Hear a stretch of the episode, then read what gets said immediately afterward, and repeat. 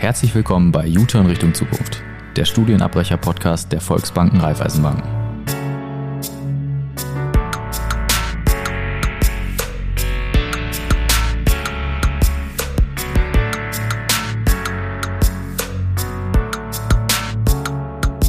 Hallo zusammen, schön, dass ihr wieder eingeschaltet habt in unserem Podcast U-Turn Richtung Zukunft.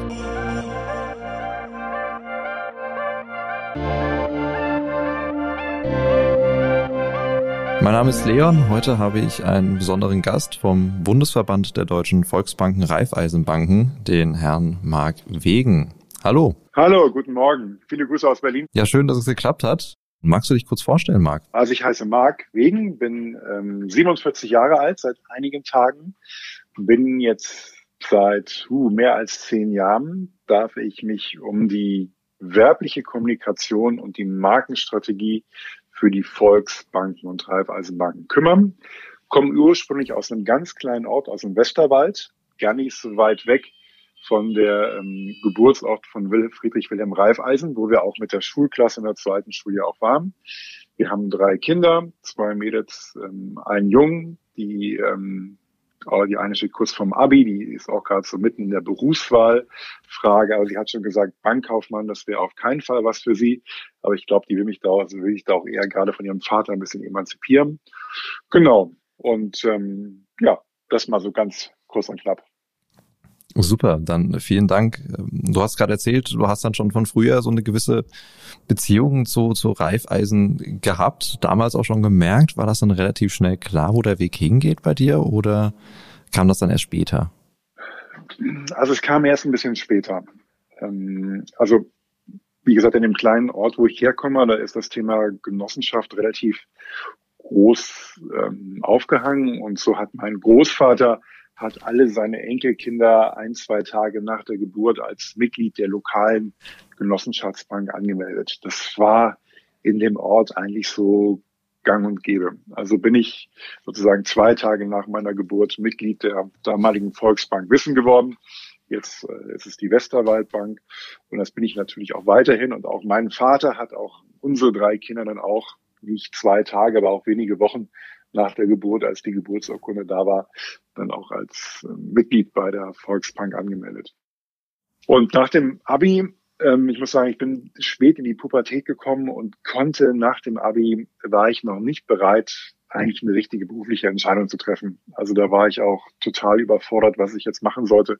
Und da hat mein Vater gesagt, ähm, Bub, am besten machst du erstmal eine Banklehre, weil das ist was Solides. Und da habe ich gesagt, okay, äh, Papa wird recht haben. Und dann habe ich das dann auch gemacht. Ähm, allerdings dann nicht bei der Volksbank Halbeisenbank, sondern damals bei der Bayerischen äh, Vereinsbank in Bonn bin also jeden Tag eine Stunde mit Zug und S-Bahn nach Bonn gefahren und habe die dann nachher verkürzt und habe dann erstmal zwei Jahre diese Bankausbildung gemacht. Das hat mir auch total viel äh, Spaß gemacht. Habe dann auch verschiedene Stationen dann da gehabt, war dann nachher dann noch ein paar ähm, Monate da und habe dann Zivildienst gemacht. Den gab es damals noch. Bin dann nach Bielefeld gezogen, also dann meine erste Emanzipation, dann auch von dem Elternhaus, was auch total wichtig ähm, an der Stelle für mich war. Und dann habe ich europäische BWL studiert, war in Irland, in Florenz und in, in Amerika. Und dann habe ich noch ein freiwilliges Jahr gemacht in Afrika, habe da in der Blindenschule gearbeitet und dann sind wir zurück nach Berlin gekommen. Dann ist die erste Tochter geboren worden und dann hatte ich eigentlich gesagt, also zur Bank will ich nicht mehr, aber dann kam halt die Idee mit den Volks- und Raiffeisenbanken und Berlin habe ich gedacht,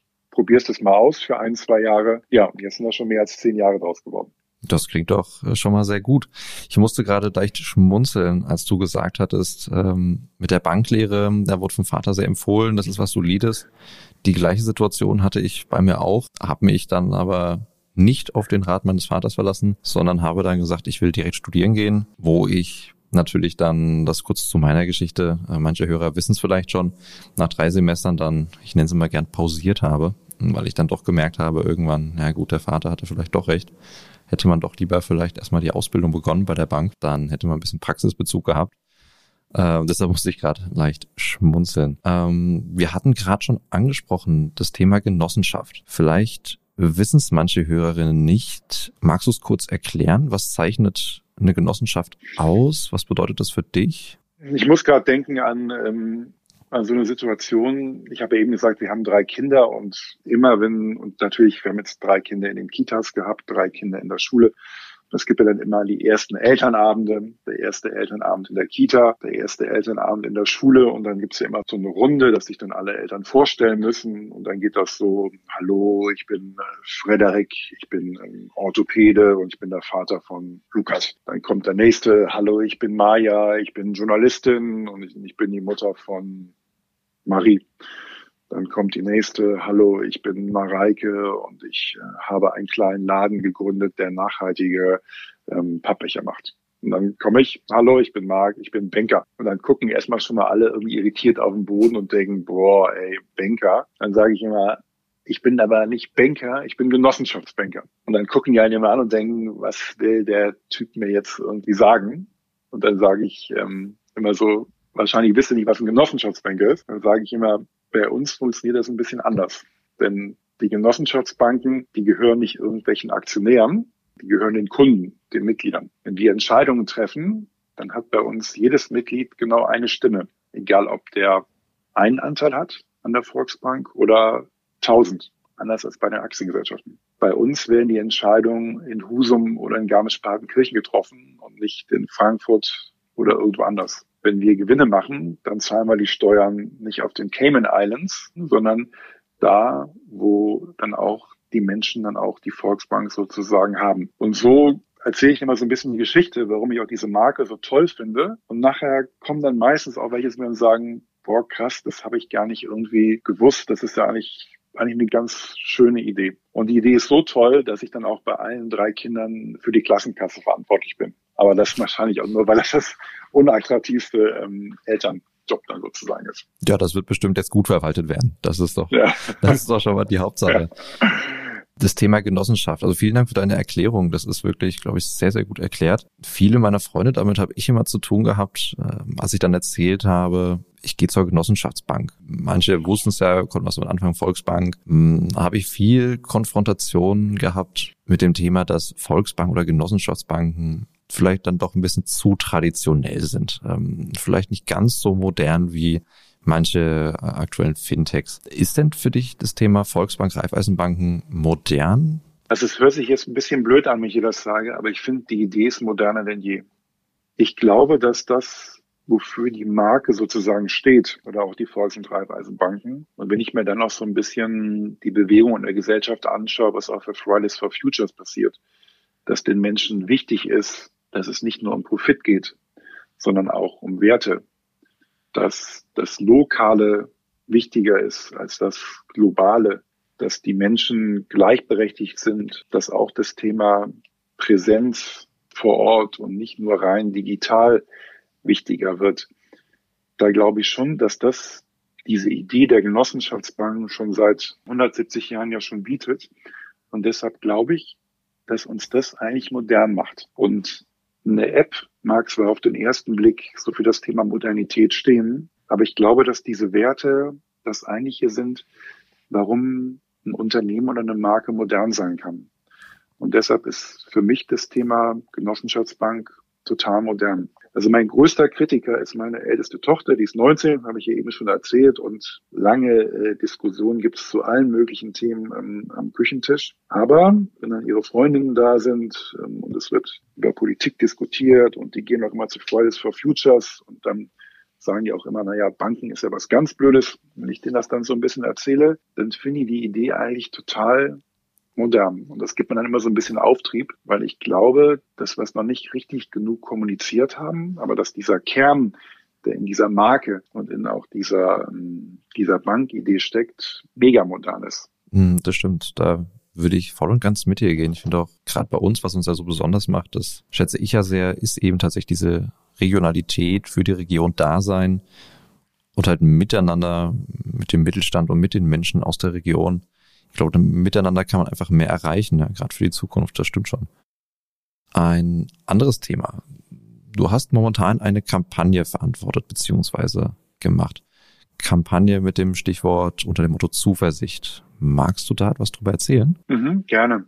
Wenn wir uns überlegen, was sozusagen im TV-Spot vorkommt, oder auch auf eine Anzeige oder auf irgendwelchen Bannern in Social Media, dann finde ich für eine Werbung immer das Allerwichtigste, dass das auch zur Marke passt. Ich finde es immer schwer, wenn Unternehmen etwas werben, wo man dann nachher merkt, eigentlich passt das gar nicht zu einem. Und das ist so für mich so ein Strickwort, man darf nur das auch kommunizieren und auch nur das versprechen, wofür ein Unternehmen dann wirklich steht. Und da gibt es ganz viele Beispiele von Unternehmen, die versprechen was, dann locken die die Kunden oder Menschen in eine Filiale auf irgendeine Webseite, dann wird das da nicht erfüllt. Und das ist für mich so eine Prämisse in meinem Job, dass man das nicht machen darf und auch nicht sollte. Und deshalb, als wir die Kampagne entwickelt haben, und wir haben ja den Slogan, den kennen wahrscheinlich einige, wir machen den Weg frei. Und wir fragen jeden Monat auch mal tausend Menschen, wie sie unsere Marke finden, was sie über die Volks- und Raiffeisenbanken denken. Dann ist das immer auch ein, ein Slogan, den fast 90 Prozent der Menschen kennen. Aber wenn man dann fragt, wofür stehen eigentlich die Volks- und Raiffeisenbanken, dann ist es immer noch so ein bisschen schwierig. Dann ist man so in einer Elternabendsituation. Und bei der Kampagne haben wir uns einfach überlegt, wofür stehen wir, was sind unsere Werte und was können wir auch glaubwürdig den Menschen auch versprechen, ohne uns zu verbiegen und ohne zu viel zu versprechen und ohne was Falsches zu versprechen. Und ich glaube, das wissen auch ganz wenige. Es gibt ein Genossenschaftsgesetz. Jetzt wird es ein bisschen förmlich, aber jede Volks- und Raiffeisenbank muss nach diesem Genossenschaftsgesetz auch handeln. Und im ersten Paragraphen steht drin, die Genossenschaftsbank muss ihre Mitglieder wirtschaftlich fördern. Das hört sich jetzt sehr juristisch irgendwie an, aber ich finde, da steckt auch viel drin, denn unsere Aufgabe ist es nicht, dass die Aktionäre viel Geld bekommen, dass wir Kosten sparen, dass wir mega Gewinn machen, sondern wir sind die einzige Bank, die den Auftrag hat, dass wir schauen müssen, dass es unseren Mitgliedern, in Klammern Kunden, gut geht und dass wir die fördern. Und das ist so der Antrieb, warum es die Volks- und Raiffeisenbanken gibt. Damit diese Menschen, unsere Mitglieder, mit Zuversicht nach vorne schauen können, oder wie wir es dann in der Werbung gesagt haben, damit morgen kommen kann. Und das ist so mal ganz knapp so die Idee, warum wir morgen kann kommen, so als Leitspruch für unsere Marke haben und auch warum wir es gemacht haben. Das stimmt. Ich habe ja, kannst du dir ja denken, jeden Tag, tagtäglich mit äh, morgen kann kommen, wir machen den Weg frei zu tun. Bin ja selber persönlich auch sehr überzeugt äh, von dieser Message, die dahinter steht. Wir schreiben es ja nicht einfach auf dem Plakat drauf. Ich finde ja schon, wir leben das. Und als wir dann angefangen haben mit dem Podcast, habe ich quasi auch schon direkt an das Morgen kann kommen und das Thema Zuversicht gedacht, weil das Thema Zuversicht und Studienabbruch passt ja meiner Meinung nach auch schon relativ gut zusammen. Und wenn wir jetzt die zwei Themen, Zuversichtskampagne und das Thema Studienabbruch, was wir ja momentan im Podcast thematisieren, ähm, wenn man das mal so ein bisschen zusammenfasst, klappt das für dich auch? Siehst du da Verbindungen drin? Also auf jeden Fall ich finde selbst und ähm, ich habe einige Freunde, die haben ähm, auch sich nach zwei, drei Semestern umentschieden, haben gesagt, hey, diese BBL, die ist nichts für mich, ähm, dieses Controlling ist ja furchtbar und ich will mein Leben nicht ähm, hier in diesem Studium verbringen. Und die haben jetzt alle für sich aus meiner Sicht die total richtige Entscheidung damals getroffen. Weil ich glaube, das Schlimmste ist ja, wenn man irgendwas macht, wo man das Gefühl hat, es ist nichts für mich. Weil wir haben ja heute wirklich das Glück, dass wir nicht mehr den Job machen müssen, den wir machen müssen, um Geld zu verdienen, sondern wir haben ja eigentlich eine freie Berufswahl. Das stimmt jetzt nicht ganz, aber so zumindest in der, in der Theorie. Und deshalb habe ich erstmal vor jedem, der sich traut, auch zu sagen, meine erste Entscheidung irgendwas zu studieren, also man war nicht richtig revidierig, da habe ich mega Respekt vor.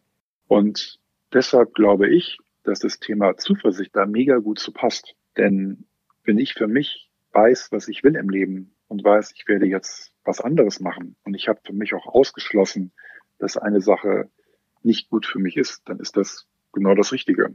Also ich habe da totalen Respekt vor. Und wir haben eben im Vorgespräch über Fußball gesprochen.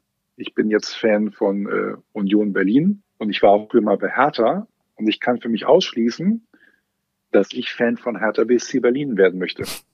Also habe ich auch meine Beziehung zu Hertha abgebrochen, habe gesagt, ich bin Fan von Union Berlin, weil es passt viel besser für mich. Und so gehe ich da auch voller Zuversicht in das Thema ähm, Fußballleidenschaft rein. Und ich finde, das ist ja so ein bisschen auch mit der Berufswahl ganz genau. Also zu deiner Frage, ich finde, das passt mega gut zusammen. Das stimmt. Ich finde die Worte, also wie du es gerade beschrieben hast, tatsächlich sehr gut. Und wenn man wirklich diesen Mut hat, den Schritt zu gehen, manchmal muss man den Mut haben. Ich glaube, dann fällt es einem auch einfacher, dann im nächsten Step zwei Schritte nach vorne zu gehen, hm. wenn man dann das Richtige findet. Jetzt hätte ich mal eine typische, wahrscheinlich eher Bewerbungsfrage für dich. Aber Jetzt bin ich gespannt. Ja. Warum würdest du dich als Studienabbrecher oder wenn du zweifeln würdest mit deinem Studium für die Volksbank Raiffeisenbanken entscheiden, für diese Arbeitgeberfamilie?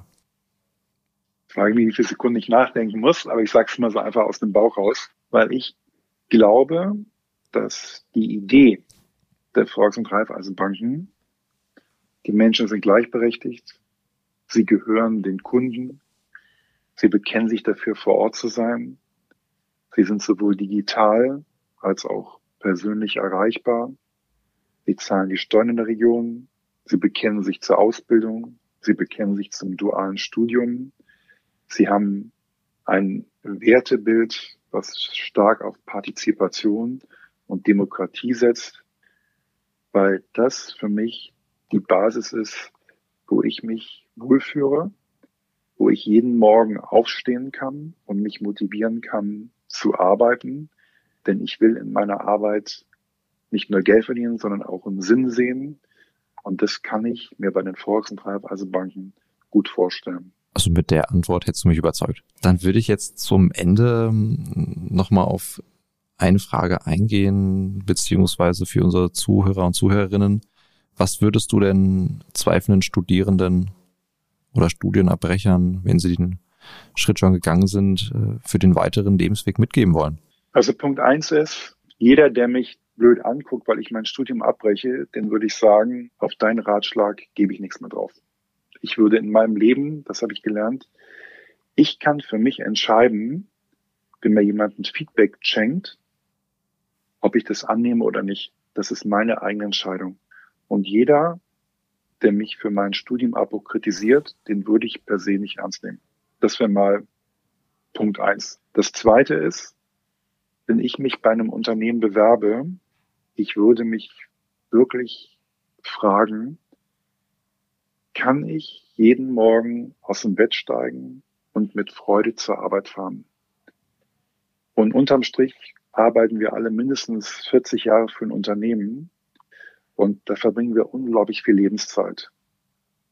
Und ich habe für mich geschworen, ich verkaufe im teilweise hier mein Leben an den Arbeitgeber. Klingt jetzt mega hart, aber es gibt so einen Blick, finde ich, der das ist. Und ich will das eigentlich nicht machen. Ich will für mich sagen, ich will jeden Morgen aufstehen und ich will wissen, dass ich abends in den Spiegel schauen kann und denke, ich habe auch irgendeinen Beitrag heute zu dieser Gesellschaft geleistet. Der ist sicher bei einem NGO größer als bei einer Bank, alright. Aber ich will das Gefühl haben, ich habe Wert geschaffen. Für Menschen, für die Umwelt, für irgendwas. Und ich finde, diese beiden Fragen würde ich mir stellen, wenn ich mich irgendwo bewerbe, weil nur das wird mich, glaube ich, wirklich erfüllen. Und ich finde, die acht bis neun Stunden, die man jeden Tag arbeitet, das ist viel, viel Lebenszeit, die man dann auch einem Unternehmen, einer Marke irgendwie schenkt. Und trotz aller monetären Überlegungen, aus meiner Sicht, das sollten sich jeder irgendwie gut überlegen, wofür sich entscheidet. Das sollte ein großer Faktor sein. Super. Das waren, glaube ich, für den Abschluss sehr gute Worte. Dann würde ich mich bei dir sehr herzlich für das Gespräch und deine Zeit danken, Marc. Und äh, würde mich freuen, mal wieder was von dir zu hören. Ja, super. Und dann alle, alle Hörer, also wenn ihr noch Fragen habt oder von mir noch einen Ratschlag irgendwie braucht, also wenn ich da irgendwie helfen kann, ich bin bei LinkedIn, schreibt mich gerne an, beruft euch auf den Podcast und dann verspreche ich, werde ich auch antworten. Super. Dann vielen Dank. Einen schönen Tag dir, Marc. Danke euch. Bis dann. Jo, Tschüss. ciao. Wenn auch du am Ball bleiben möchtest, abonniere unseren Podcast und folge uns auf Social Media unter Wir sind Next.